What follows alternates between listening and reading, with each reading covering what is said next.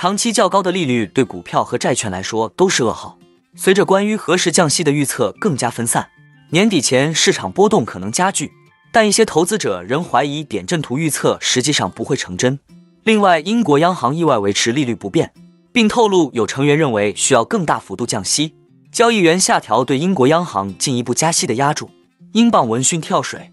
最后，我们观察到，纳尔首席经济学家表示，自二零一九年八月以来，成屋价格上涨了百分之四十六，供应量需要大约增加一倍才能缓和房价上涨。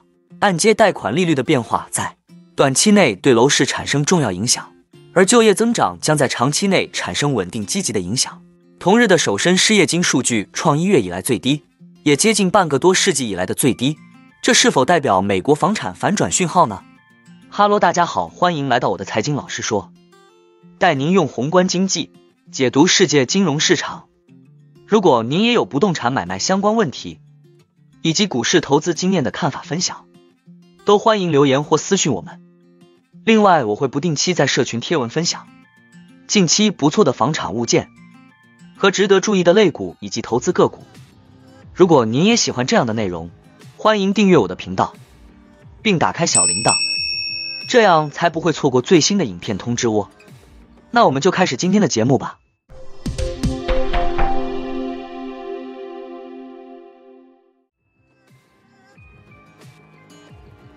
美联储让利率在更长的时间内维持较高水平的计划，可能会在未来几个月继续给股票和债券带来压力。但一些投资者仍怀疑美联储是否会坚持到底。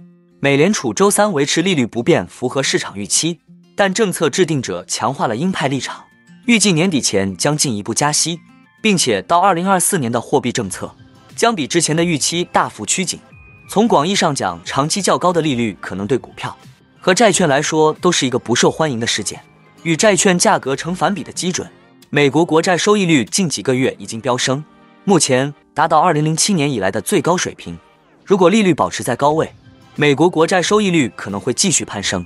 美国国债收益率上升对股市不利，由于有美国政府的信用背书，美国国债被视为股票的无风险替代品。标普五百指数今年迄今已上涨百分之十五。但随着美国国债收益率加速飙升，该指数一直难以再超越从七月底的高点。对基金经理而言，二零二二年股债双杀的场景还历历在目。当时美股创下二零零八年以来的最差年度表现，美债创有记录以来最差年度表现，全球股债两市蒸发近四十万亿美元，是二零零八年的两倍。周三，美联储利率决议公布后，标普五百指数下跌百分之零点九四。而对利率敏感的两年期国债收益率触及一七年高点。鲍威尔表示，稳健的经济将使美联储能够对金融状况施加额外的压力，而对经济增长和劳动力市场造成的打击比以往的抗通胀斗争小得多。尽管如此，投资者仍对一系列近期风险保持警惕。这些风险削弱了经济软着陆的观点，即美联储能够在不引发经济衰退的情况下逐步缓解通胀。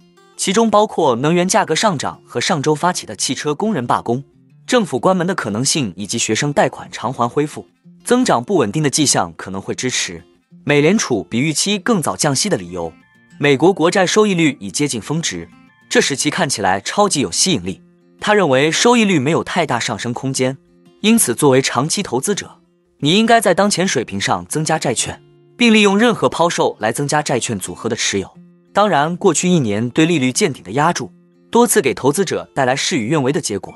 因为强于预期的经济增长正迫使市场重新调整对2023年经济衰退的看法，并降低了对美联储何时会削减借贷成本的预期。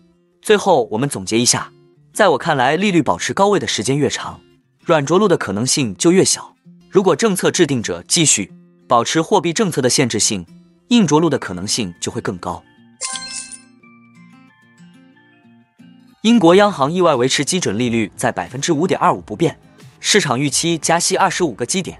此前连续十四次加息，自二零二一年十二月以来累计加息五百一十五个基点。货币政策委员会以五比四的投票结果通过维持利率不变的决定。英国央行将在未来十二个月内削减国债购买规模一千亿欧元，目标将国债存量在一年内减少至六千五百八十亿英镑。利率决议公布后，英镑对美元短线下挫近七十点，现报一点二二四八，英国富时两百五十指数抹去早前跌幅，交易员下调对英国央行进一步加息的压注，预计峰值利率为百分之五点四四。隔夜指数掉期显示，英国央行十一月加息二十五个基点的可能性，从利率决策前的百分之八十一下降至百分之六十四。英国央行在二零二四年九月将利率降至百分之五的可能性。从利率决议前的百分之二十七上升至百分之五十五，英国央行表示，将在足够长的时间内实施足够的限制，以使通胀达到目标。如果通胀持续存在，需要进一步收紧货币政策。货币政策委员会多数人提到劳动力市场放松。八月 CPI 数据和下降的商业信心，少数人认为通胀压力持续存在。八月服务业 CPI 下降可能反映了一次性因素。对于通胀前景。英国央行预计通胀在短期内将显著下降，尽管油价上涨，而服务业通胀预计将保持高位。对于利率政策前景，英国央行多数人认为决定保持利率不变是非常平衡的。